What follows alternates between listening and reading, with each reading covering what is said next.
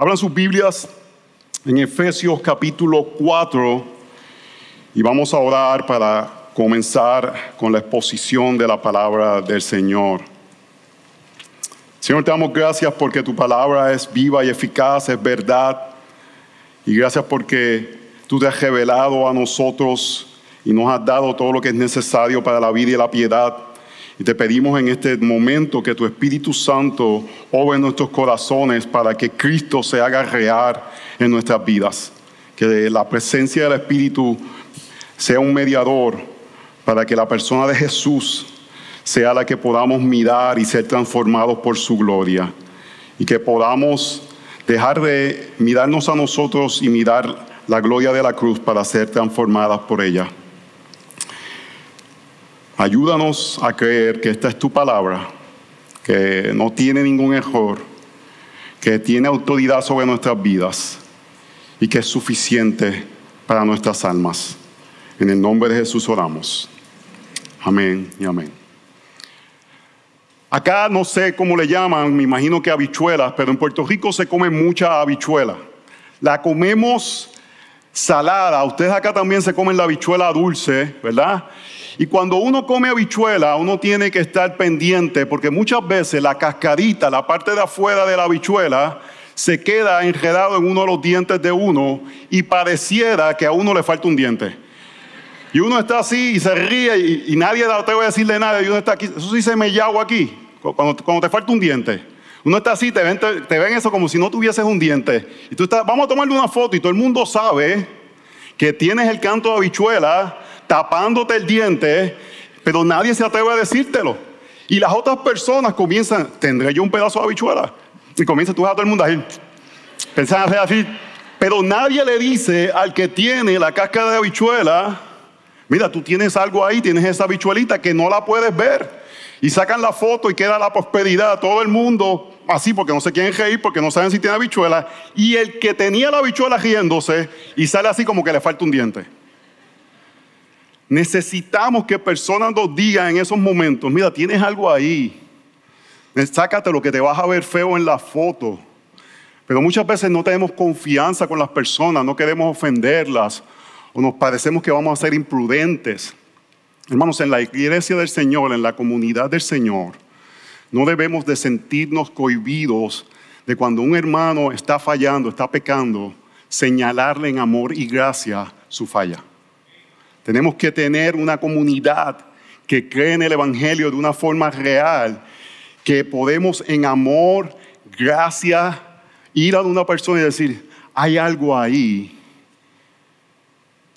Pero hay una solución mejor que simplemente hacerle así. El Evangelio de Jesucristo es suficiente para remover ese pecado y ayudarte a crecer en gracia y misericordia. Pero para que eso suceda, hermanos, tenemos que creer varias cosas. Tenemos que, creer que el Señor creó a su iglesia no solamente para ser un grupo de personas que se juntan, sino para vivir en comunidad y para ayudarnos a crecer los unos a los otros. Tenemos que creer que no solamente los pastores son aquellos que tienen que involucrarse en nuestra vida espiritual, sino que todos en la comunidad vivimos juntos, vidas abiertas, informados por la gracia del Señor, para que podamos ayudarnos unos a otros a identificar áreas de debilidad en una comunidad donde se toma el pecado tan seriamente que lo podemos traer y ser lidiado con la gracia del Señor. No se tiene que esconder, no se tiene que guardar porque sabemos que el pecado confesado va a ser la gracia del Señor trayendo misericordia a la vida de esa persona. No tenemos que vivir vidas falsas o no tenemos que nosotros pensar que somos superiores a otros porque no hacemos ciertas cosas, sino que vivimos en una comunidad juntos, ayudándonos. Aquellos que son fuertes en una área, apoyando a los que son débiles y caminando hacia la meta, y le estoy tomando el título, del libro del pastor. Así que vamos a leer Efesios capítulo 4. Vamos a llegar hasta el verso 7 inicialmente, pero luego vamos a continuar hasta el verso 16. Esta es la palabra autoritaria de nuestro Señor Jesucristo. Yo pues, prisionero del Señor, os juego que viváis de una manera digna de la vocación con que habéis sido llamados, con toda humildad y mansedumbre, con paciencia, soportaos unos a otros en amor, esforzándonos por preservar la unidad del Espíritu en el vínculo de la paz. Hay un solo cuerpo y un solo espíritu, así como también vosotros fuisteis llamados en una misma esperanza de vuestra vocación. Un solo Señor, una sola fe, un solo bautismo, un solo Dios y Padre de todos, que está sobre todos, por todos y en todos. Pero a cada uno de nosotros se nos ha concedido la gracia conforme a la medida del don de Cristo. Hermanos, esta es la palabra de nuestro Dios. En el libro de Efesios, Pablo habló por tres capítulos del glorioso evangelio que llama a personas por la gracia infinita del Señor, que estábamos muertos en nuestros delitos y pecados. Y hermanos, cuando estábamos muertos, no podíamos darnos a nosotros mismos resucitación. Tenía que venirse el Señor y darnos vida porque estábamos muertos, pero en la gracia del Señor nos da vida. Pero no se queda ahí ese milagro porque dice que quitó la pared de separación para que ahora podamos vivir en la comunidad del Evangelio y vivir en unidad, hermanos. En la iglesia no somos un cuerpo porque simplemente nos llevamos bien.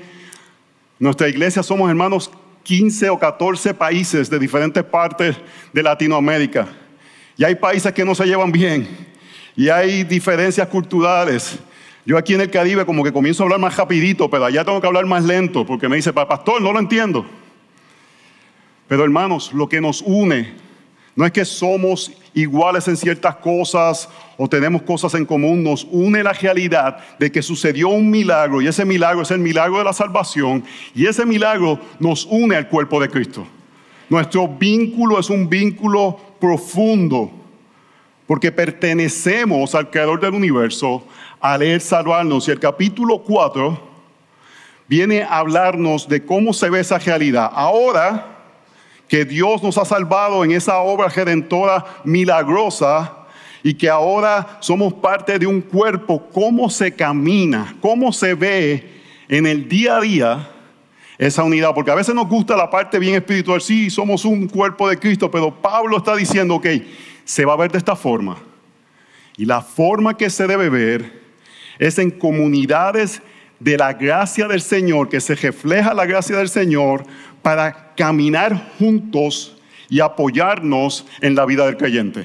Así que la salvación no es solamente, como decía uno de los predicadores este fin de semana, un pasaje para ir al cielo, creo que fue Suger, es una salvación que se camina diariamente y gran parte de ese caminar es por medio de la comunidad de creyentes. Hermanos, ver este grupo de cédulas para mí eso me trajo tanto gozo porque es parte de lo que hacemos como iglesia. Un grupo tan grande como este, uno puede venir y perderse en este grupo, pero necesitamos personas con las que caminamos hombro a hombro para que cuando tengamos el pedacito de habichuela, alguien me diga, mira, hay algo ahí. La sangre del cordero es suficiente. Porque el pecado puede traer desunidad en el cuerpo de Cristo y lidiamos con él para preservar la unidad. Hermanos, la unidad del cuerpo de Cristo es algo indispensable. El Espíritu Santo en el libro de los Hechos trabajó para traer personas al cuerpo de Cristo y por eso tomamos el pecado seriamente para mantener el vínculo de la unidad y por eso queremos ayudarnos mutuamente para continuar caminando en unidad. Así que hermanos, reflejamos la unidad del Evangelio cuando vivimos en una comunidad donde la gracia abunda. Voy a repetir eso. Reflejamos la unidad del Evangelio. ¿Y cuál es la unidad del Evangelio? Estábamos muertos, estábamos separados y Él nos trajo ahora y somos parte de un cuerpo. Esa es la unidad del Evangelio. Y reflejamos eso cuando vivimos en una comunidad donde la gracia del Señor abunda. Así que punto número uno, tenemos que vivir de una manera digna. Y le voy a decir rápidamente qué significa eso, porque a veces podemos espiritualizar términos. Se oye muy bonito decir, vivamos de una manera digna del Evangelio, pero no sabemos cómo se ve eso. Y en el contexto de este texto es preservar la unidad. Tú quieres vivir digno del Evangelio, sea alguien que preserva la unidad del cuerpo de Cristo. Verso 1. Yo pues, prisionero del Señor, os juego que viváis de una manera digna de la vocación con la que habéis sido llamado. Pablo comienza con una declaración fuerte. Yo pues prisionero de Cristo. ¿Qué le está diciendo? Yo le pertenezco al Señor. Él es mi Señor. Y Él me llama a ser parte de su cuerpo y lo que Él me pida yo voy a responder. Nos gustan los adjetivos de ser llamados hijos de Dios, hermanos, somos hijos de Dios. Nos gusta ser llamados real sacerdocio. Ahí todo el mundo dice, santo. Pero muchas veces nos olvidamos de otros que demandan más de nosotros. Esclavos. Y en este término prisionero, le pertenecemos, tenemos una deuda la cual Él pagó. Pero nuestras vidas son de Él. Y eso significa, hermanos, que en todas nuestras circunstancias estamos sometidos a Él y eso no se aleja de la realidad de la iglesia local. Y porque somos prisioneros de Él, Él nos llama a vivir de una manera digna de la vocación con que habéis sido llamados. Él dice, vimos cómo nos llamó, capítulo 1 de Efesios, antes de la fundación del mundo, no tuvimos nada que ver con eso. Él actuó soberanamente sobre nuestras vidas y ahora somos parte del cuerpo de Cristo. Y por consiguiente debemos ahora de vivir de una forma que refleje la realidad de ese llamado. De que nosotros no hicimos nada, hermanos. Nosotros debemos de vivir asombrados, anonadados. Debemos de vivir como que, wow. Parte de ese reflejo, de ese llamado, es esa realidad que yo no lo puedo creer. Hay una canción que a mí me gusta que dice, eh, eh, he despertado en el redil y no sé cómo. Es que no, no, estoy ni enterado cómo esto sucedió, porque si fuera por mi realidad, yo no, no debería estar aquí. No debería estar en este lugar. Pero por la gracia infinita de nuestro Señor, que es misericordioso, de alguna manera se apiadó de mí y permitió que mis ojos vieran su belleza. Así que parte de vivir este llamado es vivir asombrados. Y cuando vivimos asombrados, vivimos humildemente y no vivimos acerca de nuestras preferencias, pero vivimos para preservar la unidad del cuerpo de Cristo. Así que, ¿cómo se refleja vivir de esta manera digna? Es preservando la unidad. Bueno, yo quiero que usted me escuche. A veces damos por sentado la unidad del cuerpo de Cristo y es algo bien frágil. A mí me gusta compararlo con, con un lago que está completamente así, sin ningún viento, sin ninguna ola, parece un cristal. Y uno tira una piedrita, acá le dicen piedrita, una roca, un, y sale como una burbuja. Ustedes saben que han visto esas burbujas que salen. Oh, hermano, esas burbujas son bien frágiles. La unidad del cuerpo de Cristo Debemos de preservarla porque es algo que Satanás quiere constantemente atacar. Y debemos de estar conscientes que una de las formas que él desea atacar el cuerpo de Cristo es atacando a la unidad. Por eso es que luego en el capítulo 4 nos dice que no le demos lugar al enemigo, que no pequemos de forma que, que afectan la unidad del cuerpo de Cristo. Dice que joba deje de jobar, porque si yo traigo un iPad y alguien me la joba, eso va a afectar la unidad del cuerpo de Cristo. Dice que nuestras palabras sean edificantes, no sean eh, hirientes, porque si mi hablar es eh, eh, de, que trae dolor a otra persona, va a afectar la unidad del cuerpo de Cristo. Y nos dice que se refleja este llamado a nuestras vidas.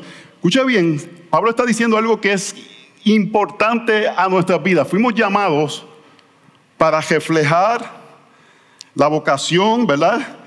Digna de la vocación con que habéis sido llamados, y nos dice formas que reflejamos eso, con toda humildad y mansedumbre, con paciencia, soportándonos unos a otros en amor, esforzándonos por preservar la unidad del Espíritu en el vínculo de la paz. Entonces esta frase que parece muy espiritual, que quizás podemos utilizar muchas veces, hermanos, tenemos que vivir de una manera digna de la vocación, Pablo nos dice claramente cómo se debe ver.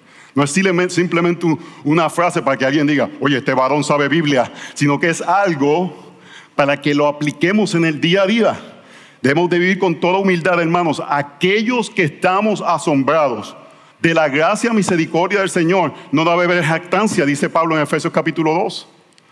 Debe haber humildad reflejada porque vivimos asombrados. Cuando vemos el pecado de otra persona en la comunidad, no decimos, mira ese, ese carnú. Aquí dicen carnú. Está en la chuleta, decimos en Puerto Rico. Decimos, ¿cómo puedo ayudarlo? ¿Cómo puedo preservar la unidad del cuerpo de Cristo? Porque ese podría ser yo. Si no estoy haciendo algo así es por la gracia de Dios. Y si mañana fuera yo, quisiera que me trataran con, con, firmeza, pero con gracia. Que me dijeran, mira, tienes ahí algo, sácatelo. Pero con amor. No que tengan, mira, muchacho, tú no sabes comer, mira para allá como tú estás, como tienes esa boca, no. Sino que te digan, déjame ayudarte. Eso toma humildad, hermanos, para preservar el vínculo que tenemos con mansedumbre, con paciencia, soportándonos. Y, y yo entiendo ahí la palabra soportándonos puede ser como que tengo que soportar a mi suegra. Y ese no es lo que quiere decir ahí. Lo que quiere decir ahí es, parece que aquí todo el mundo se va bien con la suegra, está bien, eso me gusta. Sino que es que nos estamos apoyando, nos estamos como que haciendo soporte, porque somos débiles, necesitamos cada uno de nosotros apoyarnos, soportarnos, ser, un fundamento para que los débiles tengan donde sostenerse. Y nos manda una palabra, hermanos, que es esforzándonos. Es algo que toma intencionalidad, es algo que toma energía y es una respuesta a la realidad de que Cristo se esforzó por salvarnos para unirnos al cuerpo de Cristo y nosotros ahora respondemos a ese acto esforzándonos por mantener la unidad del Espíritu. Hermanos, una de las formas principales que mantenemos la unidad del Espíritu es dejando nuestras preferencias en el estacionamiento. Venimos a servir al Señor. No nos venimos a servir. La iglesia se ha convertido como, como un lugar, casi como un buffet. Se utiliza acá la palabra buffet cuando uno va a comer, sí. Yo quiero de la iglesia esto, esto y esto porque es lo que me gusta. Es lo que, lo que, lo que me, me satisface y lo que me sirve a mí. Y pastor, deberían hacer este programa porque esta es mi carga. Y es solo acerca de mí, mí, mí. Y venimos a la iglesia, hermanos, a servir y a dejar nuestras preferencias. Hermanos, ustedes tienen una gran oportunidad con este nuevo edificio pero algunas veces en estos cambios pueden surgir preferencias que pueden traer desunidad. Oye, las sillas debían haberla comprado de otro color. Y a veces por boberías, eso no es una palabra aquí ofensiva. No, porque a veces, hermano, son 15 países en la iglesia. Yo digo cosas y hay gente que se pone coja de. ¿Qué dije? No, que si me tocó detrás de la columna, y como que siempre me toca detrás de la columna. Y en lugar de tomar el momento de llegar asombrados, wow, la ira de Dios no me ha consumido. Él trajo vida a mi corazón y estoy con su cuerpo a adorar. Permitimos que preferencias gobiernen momentos que ponen en juego la unidad del cuerpo de Cristo. Así que hermanos, necesitamos, necesitamos ser duros o fuertes con el pecado, pero tratarlo con gracia y misericordia. Y muchas veces eso se ve tener paciencia con otras personas. Mi esposa Katy, hermanos, deben de hacerle una estatua. Mañana vamos a tomar un vuelo a las 7 y cuarto de la mañana para regresar a los Estados Unidos. Hermanos, lloro. Yo, yo, yo, yo hago todo lo que sea, pero hay algo cuando yo voy a un aeropuerto que, que como que me, sale lo peor de mí. Me pongo impaciente, estoy así porque me siento superior a otras personas, hermanos. Es ese pecado de autojusticia. Yo digo que es el pecado que los cristianos no cometemos porque nadie nos dice. Es este sentido, yo hago las cosas mejor que tú. Y cuando yo voy al aeropuerto, yo estoy pendiente, mira, que él no sacó la laptop. Ese no eh, le sonó el, pito porque no se sacó la, la, cojea. Y nosotros aquí esperando, yo quiero llegar al sitio donde tengo que estar. Y me pongo así, hermanos. y mi esposa pacientemente me ama. Me corrige, hace una semana me dijo, Celo, yo te veo que tienes que trabajar con esto. Pero a la misma vez me da espacio para que el Espíritu Santo de Dios continúe trabajando en mi vida. Y me ve la bichuelita y me dice, mi amor, tienes, tienes la cosita ahí. Pero lo hace no poniéndose superior a mí. Yo, como decirme, yo no sé por qué tú te pones así, porque a mí nunca me pasa eso. Porque ella está consciente que hay lugares que yo tengo que decirle a ella, oye, tú tienes una bichuelita ahí, mi amor. Porque todos tenemos áreas de crecimiento. Y es muy diferente cuando venimos humildemente porque estamos asombrados por la salvación de nuestro Señor a corregir a cuando venimos de una forma arrogante. Hay un texto que a mí me fascina de Filipenses capítulo 3, porque como pastores muchas veces queremos que prediquemos un sermón y la gente cambie. Y Filipenses capítulo 3 dice, no me canso de repetirle las cosas. Y a veces como pastores yo tengo esta, esta, tentación. Otro es un hombre más, más piadoso que yo. Pero digo, ¿por qué no cambian? ¿Por qué no cambian? Y tengo que recordarme, no, estamos aquí para predicar el Evangelio, para edificarlos y para caminar con paciencia, viendo la gloriosa obra del Señor de transformación. Así que hermanos, reflejamos la unidad del Evangelio cuando vivimos en una comunidad donde la gracia abunda. Punto número dos, un solo cuerpo. Vivimos una manera digna de la vocación. ¿Y cómo se ve eso? Cultivando este sentido de unidad. Verso 4. Hay un solo cuerpo y un solo espíritu. Así como también vosotros fuiste llamados a una misma esperanza de vuestra vocación, un solo Señor, una sola fe, un solo bautismo, un solo Dios y Padre de todos, que está sobre todos, por todos y en todos. No, voy a entrar tanto en todo esto, pero básicamente lo que nos está diciendo, hermanos, no hay castas en la iglesia. No hay gente mayor o menor. Mira cómo él termina diciendo, un solo Dios y Padre de todos, que está sobre todos, así que Él es el que gobierna, por todos y en todos. En la iglesia hay diferencia de papeles, hacemos diferentes cosas, pero todo el mundo, hermano, es igual.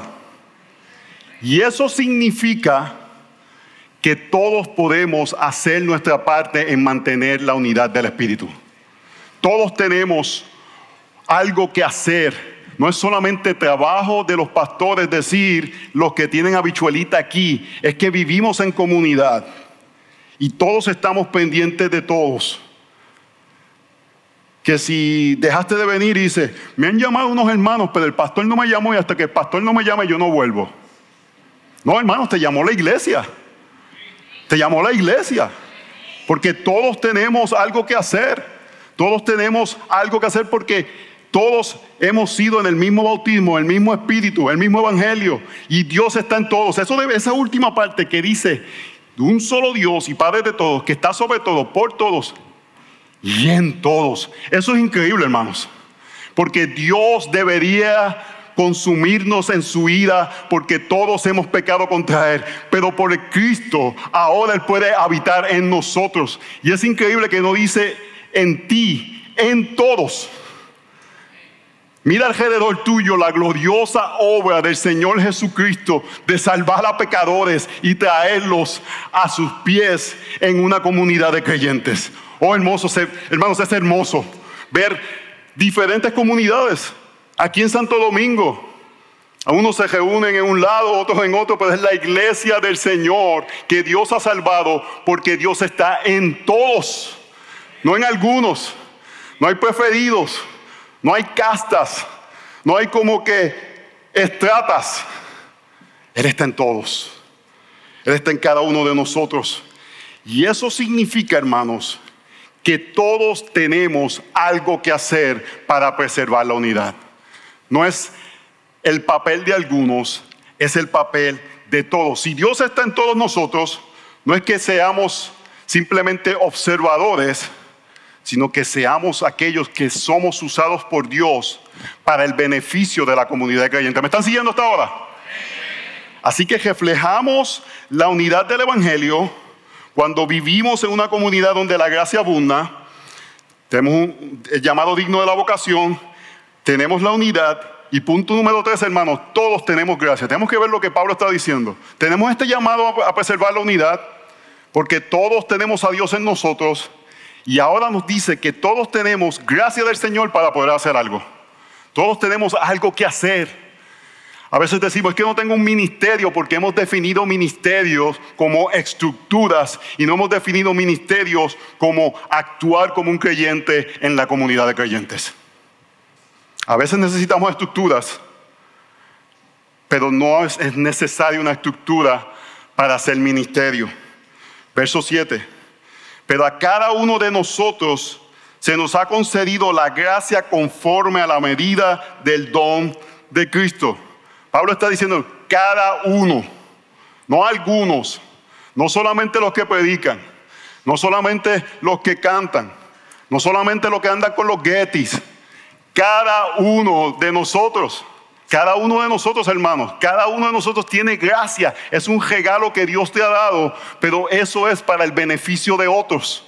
No es para tú quedarte con ese talento, es para tú sembrarlo y poder ayudar a otros Principalmente, yo quiero que se queden con la bichuelita. Cuando tienes algo ahí que tienes que sacarte y tú no lo ves, pero el otro lo ve. Y en una comunidad de gracia usamos la gracia que se nos ha dado y damos espacio para poder expresar esa gracia. Y sabemos que la persona que viene a ayudarme viene en gracia porque está consciente de lo que está haciendo es por la gracia del Señor. A veces en lugares se ponen como estas castas y viene ahí el, el mandamás y él es el único que puede corregir. Cuando todos tenemos un rol que jugar en esto. Así que hermanos, no necesitamos apartarnos o separarnos, vivimos en comunidad, abrimos nuestras vidas y permitimos que otros nos apunten a áreas de crecimiento. Y para hacer esto, ¿cómo podemos construir comunidad de gracia? En el verso 12. Él dice que ha puesto algunos como apóstoles, maestros, eh, pastores. Y el verso 12, estos que hacen estos roles, y él dio algunos al ser apóstoles, a otros profetas, a otros evangelistas, a otros pastores y maestros, ¿para qué? Para capacitar a los santos para la obra del ministerio, para la edificación del cuerpo de Cristo. En ese texto, ¿Quién hace la obra del ministerio? Todos. Los que tienen el don de enseñanza capacitan a todos para que todos hagan el ministerio.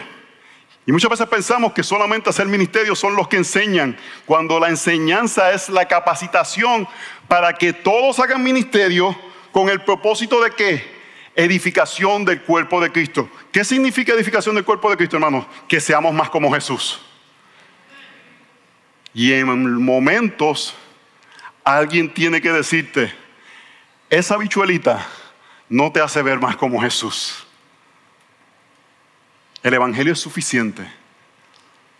Nuestro ministerio, según Efesios capítulo 4, y yo le creo a la Biblia, hermanos, es para todos los creyentes y es para que otros creyentes sean edificados. Así que vivimos en comunidad, vivimos con vidas abiertas. Y le quiero dar un consejo práctico. En una comunidad como esta, tan amplia, no podemos ser mejores amigos de todos en la congregación. Sería humanamente imposible. Ni los líderes pueden ser amigos de todas las personas, pero en el cuerpo de Cristo buscamos personas y invertimos en esas personas para tener relaciones profundas, donde esas personas cuando vengan a decirte, tú tienes la bichorita, tú no dices, pero ¿quién es este? Sino que tú puedas decir, esta es una persona que yo sé que me ama, que ha caminado conmigo, que ha llorado conmigo, que me ha animado, que me ha ayudado, que cuando tengo una necesidad estuvo ahí conmigo, que ha estado en momentos difíciles ¿Cómo voy a dudar del amor de esa persona si ha estado caminando conmigo el caminar del creyente cuando me dice, esa actitud que tuviste el otro día, quizás debes revisarla, Y cuando venimos en humildad, no, venimos con acusaciones, venimos humildemente que las personas lo, lo consideren. Hermanos, un área que a nadie le gusta, pero es la crianza de los hijos. Si vivimos en comunidad, debemos de creer que no tenemos todas las soluciones en aspectos tan importantes como la crianza de los hijos y abrimos nuestras vidas para que personas que sabemos que aman a nuestros hijos nos puedan ayudar a crecer en la crianza de los hijos. Vivimos abiertamente y no es poniendo los, aquí se dice los trapitos sucios, tengo que, necesito un glosario dominicano. No es que queremos sacar los trapitos sucios de nuestros hijos. Compartimos sus fortalezas, pero decimos, mira, en esta área ahora mismo no sé qué hacer y necesito tu ayuda. Necesito ver el Evangelio en este momento. Necesito sabiduría. Y yo sé que tú me amas y amas a mis hijos. Y en una comunidad donde la gracia del Señor abunda, no tenemos que esconder nuestras vidas, sino que las abrimos porque sabemos que seremos corregidos, animados, exhortados por medio de la gracia del Señor. Hermanos, cuando el pecado sale a reducir en nuestras vidas, lo debemos ver como una oportunidad para el Evangelio. No estoy minimizando el pecado, pero en ese momento algo sale en nuestras vidas o alguien me dice, tengo ahí la bichuelita, la tentación de todo el mundo es justificarse. No, eso no es una bichuelita, eso, es un, un pedazo de mazorca. O cambiamos, decimos, es que yo tengo ese diente medio, medio oscuro. Y comenzamos a justificar y a decir cosas no, eso no es ira, es que yo soy una persona de carácter. No, tú no me viste mirando a esa mujer dos veces, es que a mí me gusta admirar la creación del Señor. Y justificamos nuestro pecado en lugar de ver que Dios en su misericordia saca algo a la luz para que podamos por medio de aquello que puede lidiar con eso, ese pecado que es el Evangelio de Jesucristo. Debe ser algo que decimos, sí Señor, perdóname. Salmo 51. David confesó su pecado, pero fue a buscar restauración en su relación con Dios y en su relación con el cuerpo, con, el cuerpo de, Dios en aquel tiempo eh, Israel, pero con la iglesia en el Nuevo Testamento.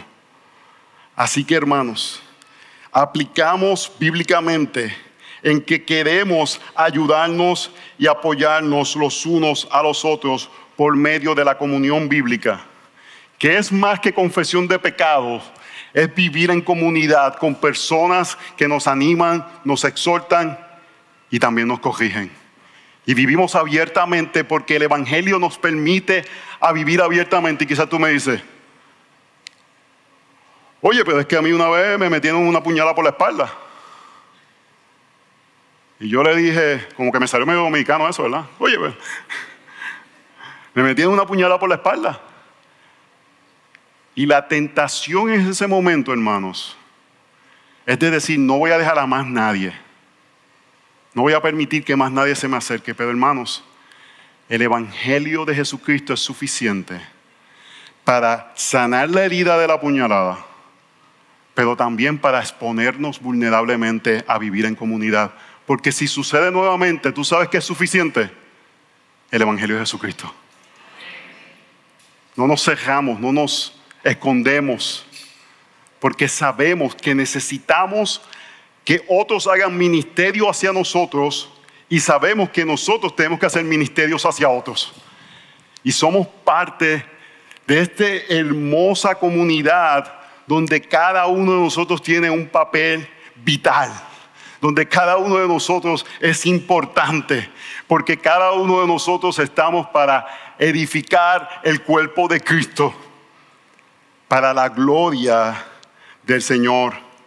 Así que hermanos, en el verso 14 dice, en cuanto a vosotros hermanos, yo mismo estoy también convencido de que vosotros estáis llenos de bondad, llenos de todo conocimiento y capaces de amonestarnos los unos a los otros. Ahí es que llega Pablo. Una comunidad de gracia una comunidad donde estamos conscientes de la unidad que debemos de mantener, que todos tenemos a Dios en nosotros por medio del Evangelio y que cada uno de nosotros tiene gracia, Pablo dice, si esas cosas están presentes, cada uno de ustedes pueden amonestarse los unos a los otros, porque lo van a hacer motivados por la gracia del Señor, porque lo van a hacer habiendo primeramente la paz, el tronco en tu ojo antes de sacarle la paz a una persona. Porque vas a ir y vas a mirar primeramente tu tentación de juzgar antes de ir a corregir y ayudar. Porque el Evangelio nos va a ayudar a poder comunicar las verdades por medio de la gracia del Señor. Para terminar, verso 15, más bien, al ver la verdad en amor, creceremos en todos los aspectos en aquel que es la cabeza, es decir, Cristo, de quien todo el cuerpo, estando bien ajustado y unido por la cohesión de las coyunturas, proveen conforme al funcionamiento adecuado de cada miembro, produce el crecimiento del cuerpo para su propia edificación en amor. Pablo termina diciéndonos que al hablar la verdad en amor, eso es importante hermanos, por eso es que tiene que ser en gracia, por eso nos exhortamos en amor no venimos con este sentido de que soy mejor que tú. Uh, no, estamos jugando este juego de agajar al que está pecando. No estamos jugando este juego de ellos. A ver quién está pecando porque yo soy el más santo aquí. Tú mismo. No estamos jugando ese juego, hermanos. Porque estamos conscientes de nuestro pecado y de nuestra debilidad. Y por eso en misericordia y en amor exhortamos porque esa es la forma de que creceremos. ¿Tú quieres crecer? Vive en la comunidad de creyentes. ¿Tú quieres ser más como Cristo? Escucha la palabra de Dios predicada, como vemos en Efesios capítulo 2, y aplícala en la comunidad de creyentes, donde estamos en este aspecto que la gente nos va a ver vivir, que nos va a ver en nuestra debilidad y nos pueden decir, ahí estoy viendo algo. Hace una semana estuve en Santa Marta con el pastor Jacobi y su esposa y había una cosa que estaba sucediendo en, mi, en, Washington, donde vivo, que me tenía ansioso. Hermanos, no sé cómo le llaman aquí, pero el estrés, eso no es bíblico. Porque el estrés es algo externo. Ay, que tengo estrés. Ansiedad es algo que sale de mí y es pecado. Es falta de confianza en Dios. Y yo estaba ansioso. Y el otro día acá en Santo Domingo, Jacob me comentó, yo te vi que estabas, no estabas como siempre. Yo le agradecí que hiciera eso, que apuntara a mi vida algo que estaba faltando, no había el gozo que me debe caracterizar, oh, hermanos. Si somos creyentes y sabemos de lo que hemos sido salvados, debemos andar así, de lado a lado. Y en ese momento me había olvidado de la salvación, estaba más consciente de mi problema y estaba diciendo a Dios, yo no me merezco este problema. En lugar de decir, yo sé que me merezco tu vida eterna.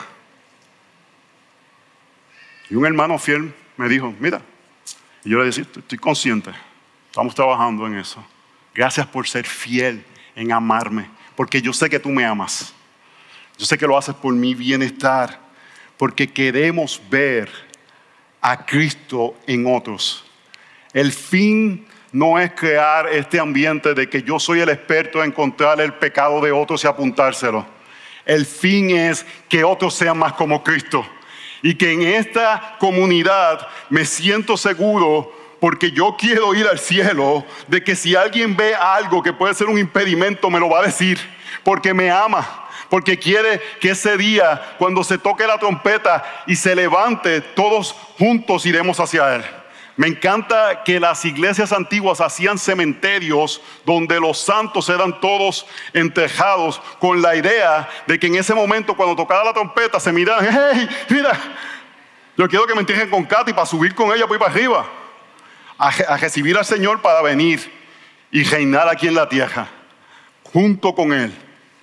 Es que queremos, oh hermanos, qué triste sería llegar en ese día y ver personas que porque no fuimos fieles de apuntarle áreas de su vida no están con nosotros.